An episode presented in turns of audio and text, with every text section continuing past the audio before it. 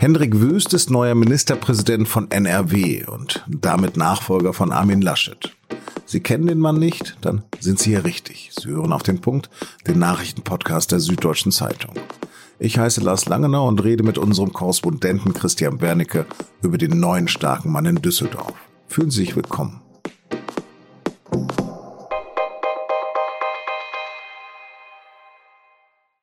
Zunächst steht am Mittwoch der CDU-Chef Armin Laschet im Zentrum des Landtags in Düsseldorf. Also der Mann, der gerade erst bei der Bundestagswahl grandios gescheitert ist. Er wird in dem Moment zum Ministerpräsidenten AD. Ein bisschen wehmütig verabschiedet sich Laschet von seinem Job als Regierungschef des bevölkerungsreichsten Bundeslandes. Seine Zukunft ist offen, völlig offen. In diesem Moment jedenfalls ist er nur noch einfacher Landtags- und Bundestagsabgeordneter und womöglich noch Mitglied eines Karnevalsvereins. Ganz zum Schluss seiner Abschiedsrede sagt er, Es war mir eine Freude, es war mir eine Ehre, Glück auf und Gottes Segen für unser Land Nordrhein-Westfalen. Ab 13.42 Uhr wird's dann spannend. Genau eine Stimme Mehrheit hat die schwarz-gelbe Regierungskoalition in Nordrhein-Westfalen. Reguläre Wahlen sind erst im Mai und Umfragen sehen die CDU gerade bei nur noch 22 Prozent, die SPD hingegen bei 31 Prozent. Eine Überraschung ist möglich und dass die Wahl von Henrik Wüst eine Zitterpartie wird, das ist klar. Wüst ist 46 Jahre alt und bisher Verkehrsminister in NRW. Er kommt aus dem Münsterland und sieht aus wie ein klassischer Vertreter der Jungen Union. Er hat als Geschäftsführer gearbeitet für einen Lobbyverband und für den Landesverband der deutschen Zeitungsverleger. Wüst ist katholisch und eins seiner Hobbys ist die Jagd. Trotz seiner jungen Jahre hat der Rechtsanwalt schon eine lange Parteikarriere hinter sich und ist schon allein deshalb sicher dem einen oder anderen der Abgeordneten auf die Füße getreten. Von 2006 bis 2010 war er CDU-Landesgeneralsekretär. Dann aber musste er wegen einer Affäre zurücktreten. In geheimer Wahl soll Henrik Wüst dann an diesem Mittwoch zum neuen Ministerpräsidenten von Nordrhein-Westfalen gewählt werden. Alle 72 CDU-Abgeordneten und alle 28 Abgeordneten der FDP sind vollständig versammelt. Erst vor einer Woche wurde Wüst zum neuen CDU-Landesvorsitzenden gewählt. Jetzt soll die bisherige Krönung seiner beeindruckenden Karriere folgen.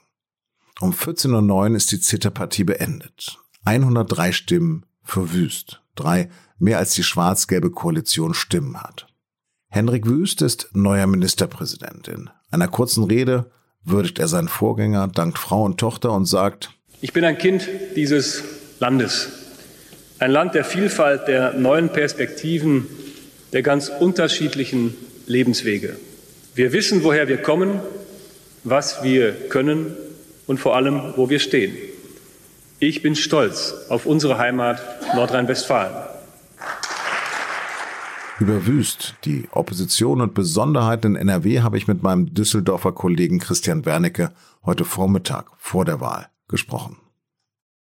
Christian, wieso wird gerade der Verkehrsminister von Armin Laschet der Nachfolger? Ja, Hendrik Wüst ist in der Hinsicht ein Glückskind der Verfassung, kann man sagen. Kein anderes Bundesland hat die Regel, wie Nordrhein-Westfalen, dass der Ministerpräsident Mitglied des Landtags sein muss, um gewählt werden zu können. Diese Regel macht den Kreis der potenziellen Laschet-Nachfolger sehr, sehr klein. Als 2017 die Regierung antrat, rechnete ja niemand damit, dass noch während der laufenden Legislaturperiode Armin Laschet nach Berlin gehen wollte. Das konnte sich ja keiner ausmalen. Und von denen, die so als MP-fähig, als Regierungschefsfähig gehandelt werden in Düsseldorf in Kreisen der CDU, ist Hendrik Wüst fast der einzige, der dieses Landtagsmandat besitzt. Fast alle anderen hätten erst Ministerpräsident werden können nach der Neuwahl, die erst im Mai ansteht. Mhm. Was zeichnet denn Henrik Wüst aus? Also sicherlich Ehrgeiz. Ähm, er war, hat eine Blitzkarriere hingelegt in den Nullerjahren. Er war so der schneidige, typische Jungunionist und Jungtürke, immer mit einer flotten Bemerkung da, auch zum Teil in der Auseinandersetzung mit dem politischen Gegner sehr scharf. Er war so ja, der Hans Dampf, der mit Anfang 30 sogar schon Generalsekretär der Landes-CDU wurde und ist dann gestolpert über die sogenannte Rent-Rüttgers-Affäre. Damals hatte ein Mitarbeiter in der Landespartei der CDU die kühne Idee, man könnte doch für eine kleine Sondergebühr beim CDU-Parteitag äh, Sondertermine mit dem Ministerpräsidenten Jürgen Rüttgers organisieren, wenn die Sponsoren dafür nochmal 6000 Euro drauflegen. Klang so mal, wir mieten uns mal den Ministerpräsidenten für eine halbe Stunde. Wüst beteuert bis heute, dass er von dieser Idee aus dem Apparat seiner Landespartei nichts wusste, aber er hat dann die Konsequenzen ziehen müssen und dafür die politische Verantwortung übernommen und ist zurückgetreten. Also das ist eine Erfahrung, die Wüst geprägt hat, vielleicht auch etwas Demut beigebracht hat. Und er hat sich dann wirklich über einen Zeitraum von zehn Jahren wieder hochgearbeitet. Ja. Welche Bausteine hinterlässt er denn in seinem Ministerium? Sein Ministerium, das sagen selbst Grüne und SPD-Politiker, gilt als gut geführt. Also man muss ja wissen, NRW ist ein Land mit doch sehr verschlissener Infrastruktur. Wüst hat viel, durchaus viel bewegt, dass er, er hat mehr Verkehrsplaner eingestellt, er hat einfach mehr Schwung in, die, in das Baustellenmanagement zum Beispiel gebracht so dass NRW jetzt noch mehr Staus hat, aber aus gutem Grund, weil diese Baustellen natürlich nötig sind, um die alten Schäden zu beseitigen. Und man muss ihm gleichzeitig attestieren, dass er durchaus auch Ausbau von Bus und Bahn wieder vorangetrieben hat und noch nie gab es einen Verkehrsminister, der so viel Geld für den Bau neuer Radwege ausgegeben hat. Also an seiner Leistung als Verkehrsminister wird eigentlich relativ wenig rumgenörgelt. So mal ganz grundsätzlich, wie hinterlässt denn die Regierung Armin Laschet diesen Laden? Also das, die Leistung der nordrhein-westfälischen Landesregierung, das würde ich schon sagen, ist weitaus besser als der Ruf von Armin Laschet. Also die Performance als Kanzlerkandidat hat auch in Nordrhein-Westfalen die Sympathiewerte für die CDU natürlich in den Keller getrieben. Die Leistung, die diese Regierung hingelegt hat, finde ich durchaus passabel. Nicht berauschend, aber solide. Ein großer Erfolg ist, sind sicherlich die sinkenden Zahlen bei Kriminalität, also Diebstahl, Einbrüche, sogar Morde. Das ist der, der recht populäre Innenminister Herbert Reul hat da wirklich äh, mit seiner sogenannten Null-Toleranz-Strategie wirklich Zeichen gesetzt und auch sich an Sachen rangewagt, wo man sagen muss, da hat die rot-grüne Vorgängerregierung zu lange zugeschaut. Beispiel ist die Bekämpfung von Clankriminalität, insbesondere im Ruhrgebiet. Also innere Sicherheit ist sicherlich ein Erfolgsgebiet. Beim Verkehr kommt NRW voran, auch wenn es noch nicht in der Staulänge bemerkbar ist. Wo ich finde, wo diese Regierung zu viel, zu wenig getan hat, auch wenn sie einiges gemacht hat, ist bei der Schulpolitik. Die Schulen in NRW haben zu Recht ein, kein gutes Image und Nordrhein-Westfalen ist nach wie vor das Bundesland in der Republik, das am wenigsten ausgibt pro Kopf für seine Schüler. Auch wegen Lehrerkassen in den Städten, die für die Schulgebäude verantwortlich sind. Dass da so wenig passiert, das ist wirklich schon ein Skandal. Hm. Ist denn die SPD bereits zur Übernahme der Verantwortung? Vor einem Jahr hätte ich noch gesagt, klares Nein. Die SPD hat einige Dinge, zum Beispiel auch bei der Schulpolitik, inzwischen ja, revidiert, sich neu, versucht neu aufzustellen. Aber wirkliche Leitfiguren gibt's in dieser NRW-SPD nicht oder noch nicht.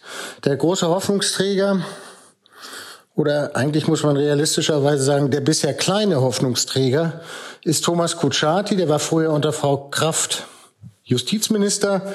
Der ist jetzt seit einem Jahr nicht nur Fraktionschef im Landtag, sondern auch Landesparteivorsitzender und er soll auch Spitzenkandidat werden.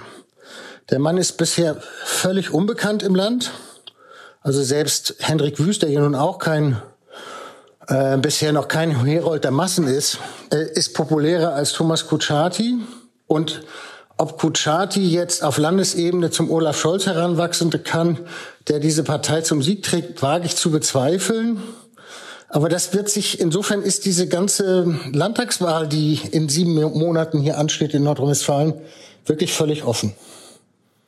Christian, vielen, vielen Dank fürs Gespräch. Ja, ich danke fürs Interesse. Alles klar. Tschüss.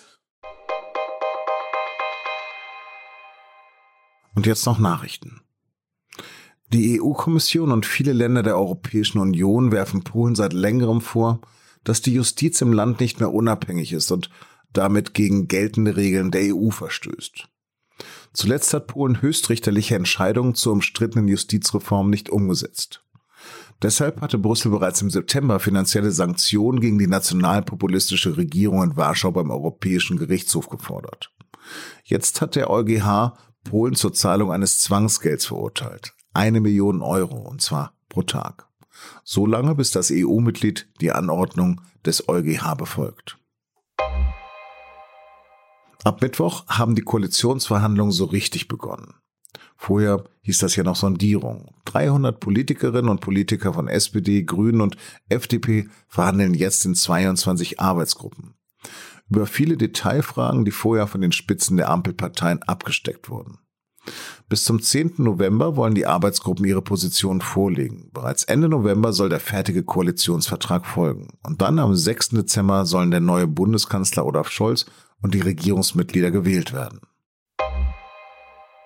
Eine erste Entscheidung haben SPD, die Grünen und die FDP am Mittwoch schon im Bundestag gefällt. Sie wollen die epidemische Notlage nationaler Tragweite am 25. November auslaufen lassen. Die Ampelparteien begründen das mit einer ausreichend hohen Impfquote. Eine Übergangsregelung soll es bis Mitte März geben. Die ermöglicht den Ländern weiterhin, Corona-Maßnahmen anzuordnen, wenn auch weniger umfangreiche. Lockdowns, Schulschließungen oder auch Ausgangssperren soll es unter der neuen Regierung in Zukunft zum Beispiel nicht mehr geben.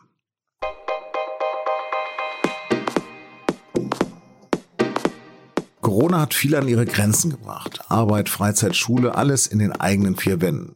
Die jedoch sind dafür oft nicht ausgelegt. Klar, denn viele Wohnungen haben immer noch Grundrisse wie vor 100 Jahren. Ob unsere Architektur noch zeitgemäß ist, darum geht es in unserer aktuellen Folge unseres Podcasts Das Thema.